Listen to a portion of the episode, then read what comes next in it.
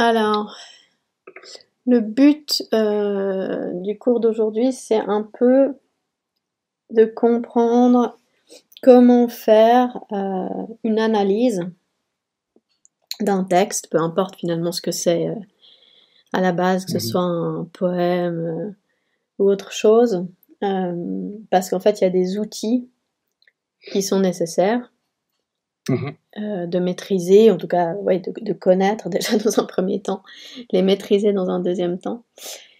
Et euh, ça, ça, c'est absolument nécessaire que ce soit pour l'écrit euh, ou pour l'oral, dès lors qu'il faut faire une analyse de texte.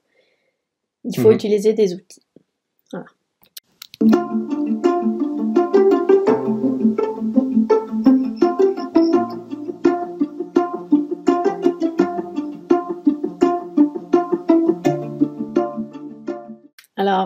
Ma première question pour toi, c'est par Ouais. exemple, puisque on a parlé de notre joyeux Baudelaire là dans l'épisode précédent, Mhm. euh, ça c'est un poème de, donc de Baudelaire, c'est l'Albatros. Si tu reçois un texte comme ça et qu'on te dit de l'analyser, Mhm. quels sont tes réflexes? Qu'est-ce que qu'est-ce que tu fais? Qu'est-ce au brouillon hein, Là, on est on n'est pas du tout dans la on n'en est pas au à la phase finale qu'il faut vraiment euh, peaufiner pour pouvoir la la, Mhm. la Ok. recracher à l'écrit ou la donner à l'oral d'une manière brillante, c'est pas l'idée. Mais quels Mhm. sont tes réflexes par rapport à un truc comme ça?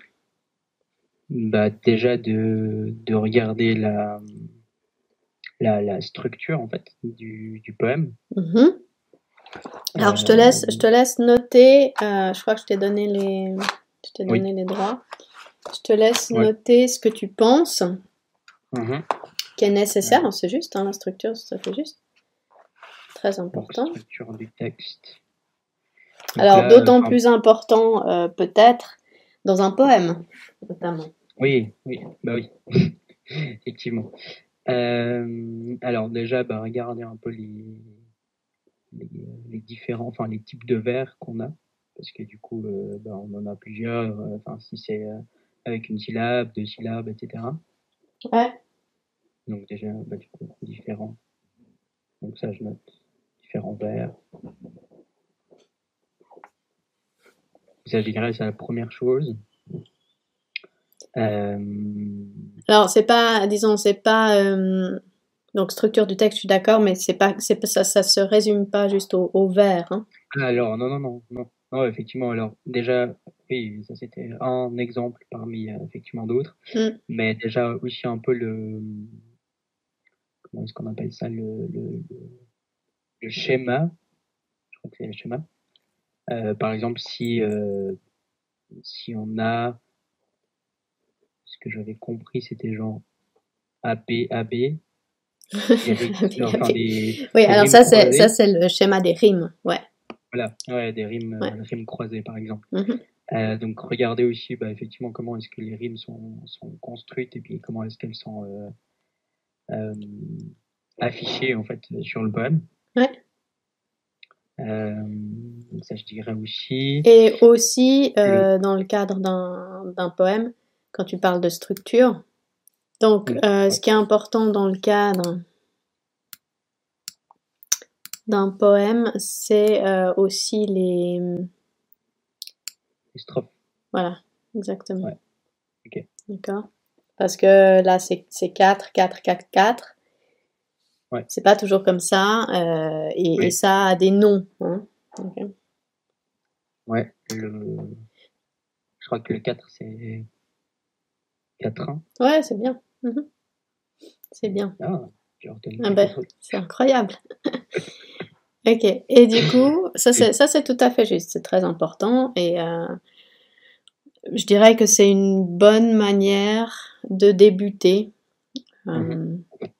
son, son analyse. Disons, en général, euh, dans, dans une analyse, ce qui, ce qui est important, c'est de c'est le, le truc de l'entonnoir. C'est Oui. d'aller euh, du plus général, c'est-à-dire là on pourrait dire que le plus général c'est la structure, et puis, euh, et puis toujours euh, au, plus, au plus concret, au plus précis. Quoi. Hein. D'accord, ouais. ouais. Donc très bien, ensuite. Ça peut, donc ça peut, là j'ai mis comme exemple ce poème, mais c- ça, ça, ça peut se rapporter aussi évidemment à un texte autre qu'un poème. Alors c'est clair, pas les strophes, les rimes, etc. Mais, mais la structure d'un texte, évidemment, il y a des choses à relever aussi euh, dans un texte euh, standard, entre guillemets. Ok. Ouais. Euh, bah, enfin, je sais pas si le lexique utilisé il fait vraiment partie de la structure. Alors non, Non, ça c'est après, ouais. ouais. Mais sinon, euh, dans les poèmes, on a aussi différents types de, de, de poèmes. c'est-à-dire?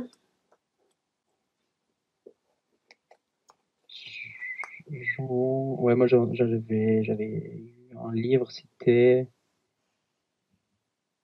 tout ce qui est sonnet, enfin vraiment la forme, genre il y a, il y a des, des poèmes qui sont euh, après ça dépend je crois des, des époques en fait auxquelles ils- pendant lesquelles ils étaient écrits, mais il y a des poèmes qui sont euh, genre fixes, non? Parce que je sais que j'avais, enfin on avait étudié euh, Cyrano par exemple. Euh, Alors comme, attention, euh, comme Cyrano, d'accord, mais Cyrano c'est quoi? Cyrano c'était euh, C'est du théâtre. c'est du théâtre, ouais. Maintenant, c'est clair, hein, ils ont, ils ont souvent repris, ouais. écrit en vers, etc. On est d'accord. Mhm. Ouais, exactement.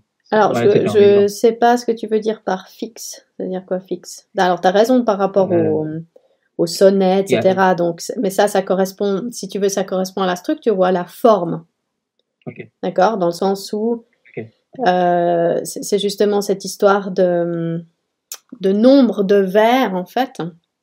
Ouais. Donc, si tu as euh, des quatrains ou si tu as plutôt des tercets ou des choses comme ça, alors du coup, ce sera, euh, on leur donnera des noms différents. D'accord ok. Donc, ça, tu as raison. Ouais, c'est ça que je voulais, oui. Ouais, c'est ça, ouais. ouais. Mais qu'est-ce que tu voulais dire par fixe? Euh, par fixe? Non, c'était euh, par fixe. Je crois que bon, ça, dé- ça dépendait des époques, mais je crois qu'à une époque, tu devais, enfin, t'avais des, des, enfin, on avait des, des règles à respecter, non? Dans le- Ah enfin, oui, oui, oui, alors euh, le, c'est clair, le poème, c'est un des trucs les plus, euh, les plus réglementés. Après, bah, justement, ouais. euh, il y, en- il y en a qui ont essayé de, de défaire ces règles de plus en plus, et d'ailleurs, Baudelaire euh, en a défait quelques-unes, c'est clair. Ouais. Ouais, ouais. Ouais. Oui, oui, c'est ça que je voulais dire. ouais, c'est que ça dépendait, mais tu, enfin, on doit respecter effectivement euh, certaines, euh, certaines règles. Ouais, tout à fait. C'est ça. Ok, euh, quoi d'autre?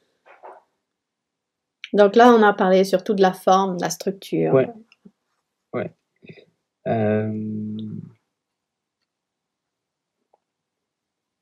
Ouais, alors par rapport à la structure, je crois que c'est tout. Je crois que c'est tout. Ouais. Euh, mais après, c'est aussi, euh, enfin, parler de d'un peu du, du vocabulaire qui est utilisé dans les euh, dans les poèmes. Ouais, alors ça, ça bien sûr, c'est c'est- c'est ce qu'on appelle, euh, c'est ce qu'on appelle souvent euh, l'analyse sémantique, c'est-à-dire sémantique, ça veut Mhm. dire le, la recherche du sens, d'accord? Ouais, ouais. Ça veut dire que on, étudie la langue, enfin les mots utilisés, et on essaie de comprendre leur sens. Ouais, ça c'est juste. Mhm. Ouais. Et puis, euh, mais sinon, même quand on analyse des, euh, des poèmes, en fait, il y a, normalement, il y a un certain lexique qu'on doit avoir pour, euh, enfin, qui va peut-être nous aider et puis nous donner des points à l'analyse si on les sort. Euh, mais, euh, je crois par exemple la césure, les moustaches, ça je me Alors les, les moustaches, euh, ça y a, y a pas. Les moustaches, non, non, pas, et moustaches, et moustaches. Et moustaches, ah oui, et moustaches.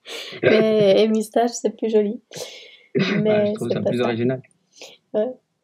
Euh, oui, alors ça, Oui, ça, effectivement, dans, dans l'analyse d'un poème, mais ça, on, on fera un autre épisode là-dessus parce qu'il y a de quoi vraiment euh, faire un épisode complet sur juste le vocabulaire de l'analyse d'un d'un poème à proprement parler, comme tu dis, tous ces termes un peu, que ça, ça concerne les rimes Mhm. ou que ça concerne la césure, etc. etc. Ça, c'est très très important, mais là, on, reste un peu entre guillemets en surface, dans le sens où dans toute analyse, il y a toujours les mêmes choses qui reviennent, les mêmes outils dont on a besoin.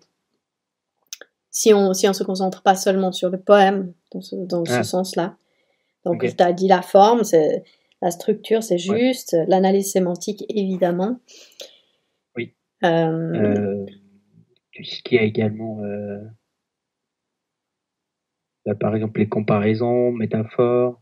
Oui, et c'est quoi ça? Ça, ça, ça se regroupe dans quoi? Donc on a parlé pour l'instant, bah, comme tu as dit, ben, structure, on pourrait le dire autrement parce qu'il y a beaucoup de choses qui peuvent encore rentrer là-dedans. Analyse sémantique, très bien. Et puis là, ce serait quoi alors le, la ah, comparaison, la métaphore, c'est quoi? C'est les figures de style. Oui, donc c'est l'analyse. De texte. Stylistique. Ben, c'est justement toutes ces fameuses figures de style qui sont euh, quand même relativement nombreuses, mais on peut les classer dans différentes euh, catégories, heureusement, qui sont un peu plus simples à retenir peut-être. Mm-hmm. Donc, si on, on reviendra un peu plus en détail sur l'analyse sémantique après, parce qu'il y a pas mal de choses à dire, et puis sur la structure du texte aussi. Euh, il y a quand même d'autres choses encore qu'on peut, qu'on peut rajouter. Mais puisque tu m'as dit si joliment la comparaison et la métaphore, très bien. Euh, c'est une bonne idée. Ah bah alors ça on verra. Mais euh, dans quoi tu les ranges celles-là? Parce qu'il y a donc il y a les figures de ta ta ta. C'est c'est tout simple là en l'occurrence parce que donc ça sert à quoi la métaphore et la comparaison? Ça sert à... C'est logique. À comparer des choses. Bah voilà, comparer. Donc tu l'as dit, figure de comparaison. D'accord? Ouais. Ok, ok. Par contre, c'est pas les seuls dans cette catégorie-là.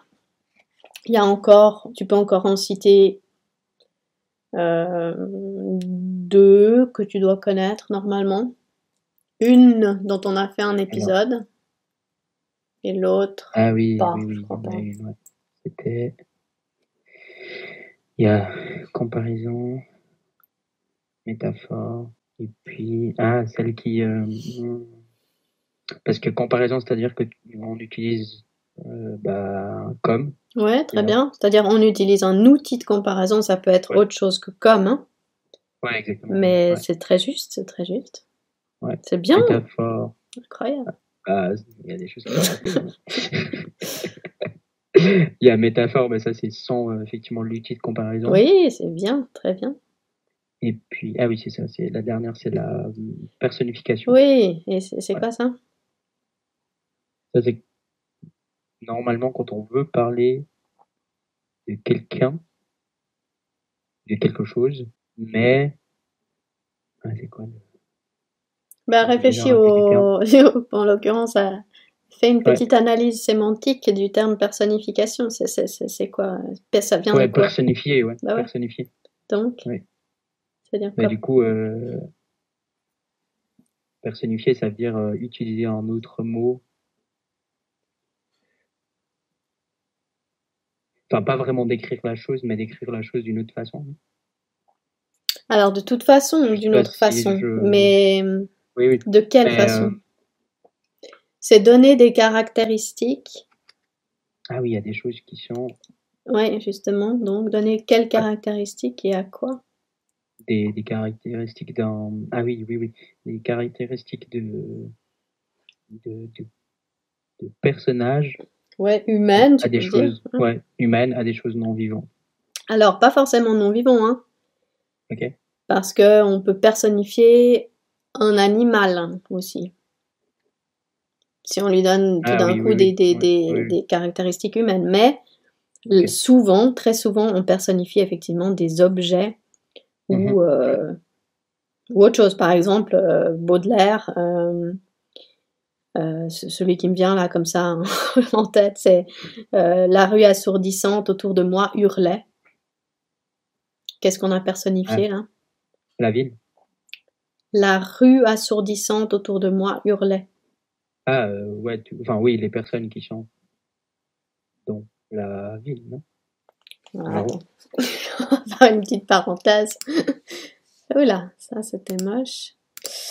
Euh,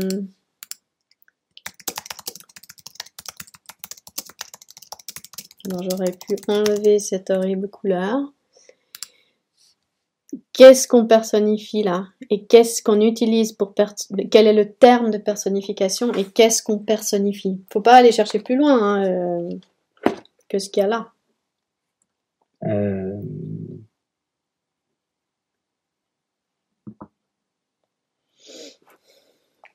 La rue autour de moi hurlait.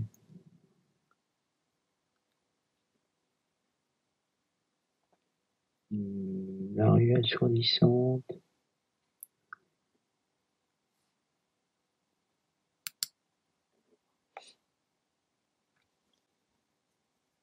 Qu'est-ce qui hurle? La rue La rue? Ouais. Hurle. Est-ce qu'une est qu'une rue Oh, hurle d'habitude? Non. Non. Donc du coup, qu'est-ce qu'on personnifie? Et hurler, c'est une, disons, c'est une caractéristique qui appartient à qui? Euh, aux humains Oui, ou, aux animaux en l'occurrence. hein. Aux animaux, ouais. Ouais. Oui. Et ouais. puis, du coup, on personnifie qui alors? Ah, du coup, les animaux? Ben non. ah, oui, enfin, on personnifie bah, la... la rue. La rue, d'accord? La rue qui est un truc inerte. Ouais. Euh, qui- oui, enfin, je veux dire, euh, voilà, je veux dire, on- on- on- une rue normalement ne hurle pas. C'est-à-dire, ça sous-entend Oui, oui. que euh, il y avait un nombre, euh, un, un- un- vraiment un nombre de, ou alors des voitures, ou en tout cas un, un bruit oui, oui, phénoménal, oui. et donc il Ouais. la- personnifie en utilisant le mot hurler, d'accord? Ouais, ouais. Ok? Mhm, mhm. Ok. Ok. Euh, encore une euh, figure de comparaison, du coup.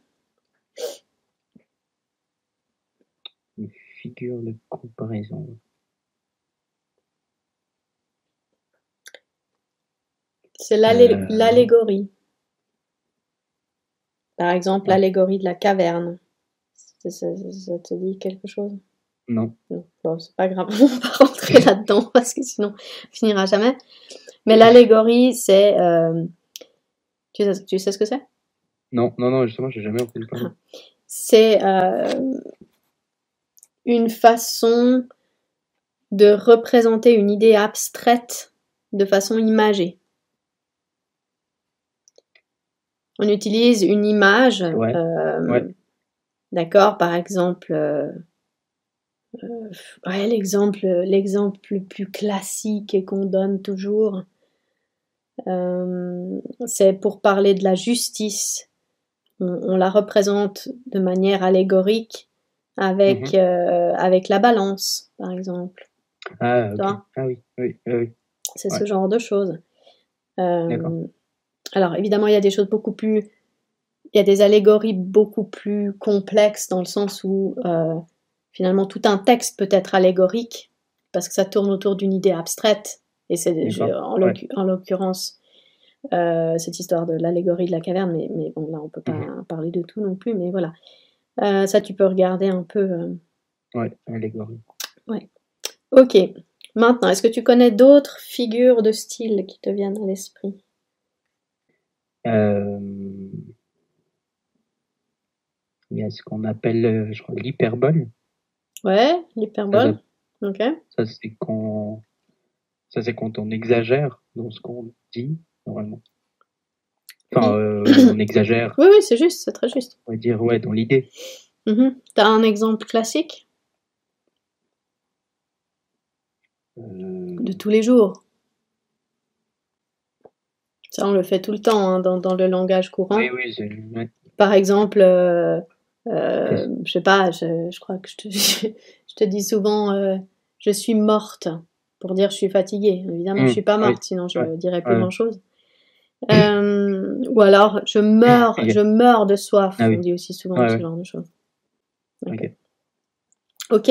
Et du coup, euh, tu rangerais l'hyperbole dans quelle euh, catégorie de figure de style? Euh, L'exagération. Oui, ou alors on peut dire figure d'insistance aussi. Insister sur quelque chose en, en mettant, euh, là en l'occurrence en insistant beaucoup, beaucoup, beaucoup jusqu'à exagérer. D'accord. D'accord. Ouais. Est-ce que tu en as d'autres d'ailleurs Dans insistance? Oui, Euh, tu m'as cité Cyrano avant. Et là-dedans, il y en a une qui l'utilise pas mal. Euh. Est-ce que tu sais laquelle? Qui est très très connue. C'est une des répliques les plus connues de, de Cyrano. Cyrano. Et dedans, il y a une Euh, figure d'insistance.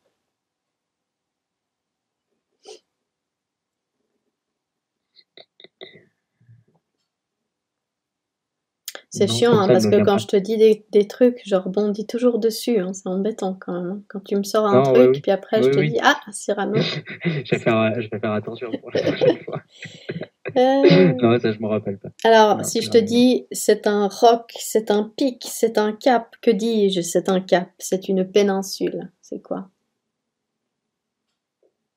Quand il dit ça, il parle de son nez. hein. Ok. C'est la euh, Oui. citation la plus connue, je pense, euh, Ouais. de Cyrano de Bergerac. C'est la gradation. Ah, ah, mais j'arrive pas à la mettre dans exagération.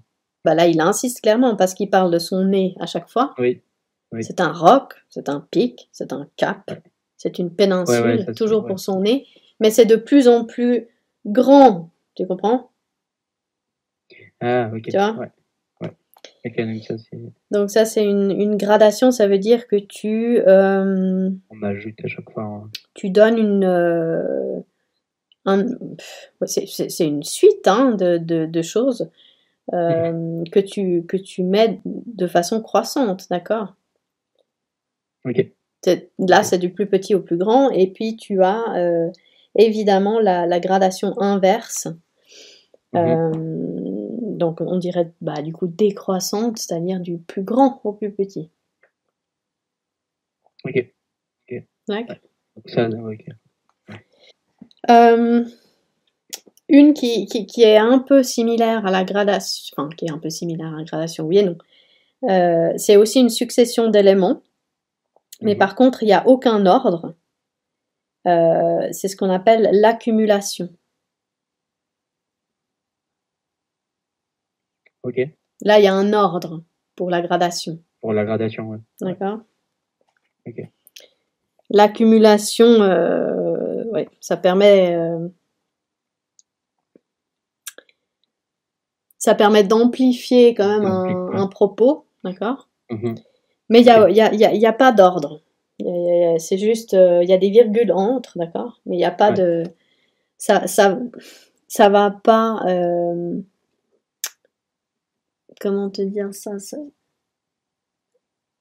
ça va pas dans un ordre, par exemple, du plus, euh, du plus euh, simple au plus complexe, ou du, tu vois, c'est juste, c'est balancé comme ça. Ouais, Ok. ok. Ok. C'est une sorte, euh, c'est une sorte, c'est une sorte d'énumération, d'accord, de, de, de Mhm. choses. Mais d'énumération pour insister sur quelque chose, d'accord? D'accord, ouais. Ok. Maintenant, on a en fait l'inverse, évidemment. C'est-à-dire qu'on peut insister, mais on peut aussi atténuer. Hmm, oui. Donc on a des figures d'atténuation. D'accord. Est-ce que, Mais, ok. Ah, euh, ouais. est-ce que tu as une idée? Je suis pas sûr qu'il en soit. Donc, ah, c'est-à-dire qu'on atténue, genre, une idée ou Ouais. Une idée, par exemple. On fait ça Euh, beaucoup aussi, euh, énormément euh, dans le langage courant, comme, comme l'hyperbole, hein, c'est quelque chose qu'on utilise beaucoup, Ouais. mais ça c'est pour exagérer. Alors pour atténuer, on a ce qu'on appelle l'euphémisme, Hmm, oui, ouais, exactement. ça on le fait très souvent. Mais ça, c'est souvent quand on, enfin, on l'utilise à la place de mots qui sont assez forts, non? Oui, par exemple, au lieu de dire, un sens au lieu de dire il est mort, on dira il est parti. Ok, ouais, exactement. D'accord. Donc ça c'est un peu, euh, si tu veux, c'est c'est un peu l'opposé de l'hyperbole, euh, l'euphémisme.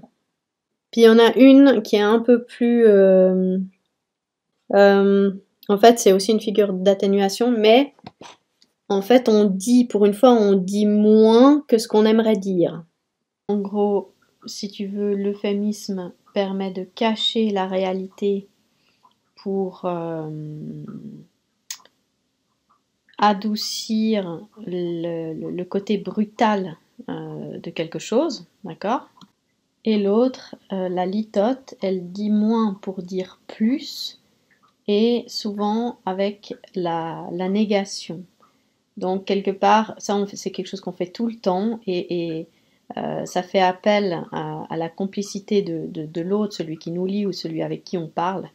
Parce que euh, si on dit par exemple ce film n'était pas mauvais, euh, on veut dire ce film était bon, et on utilise la négation pour le dire. D'accord Ah, d'accord. D'accord. Ok. De dire le- l'exemple classi- classique qu'on donne toujours c'est je ne te hais point euh, pour dire je t'aime. Je crois, je crois que c'est Corneille qui a dit ça. Mhm. Voilà. Mais tu peux la repérer souvent parce qu'il y a une négation dedans. Ah, ok. Ok. Maintenant, on a encore, on a encore quoi dans les figures de style? Il y a encore deux grandes catégories.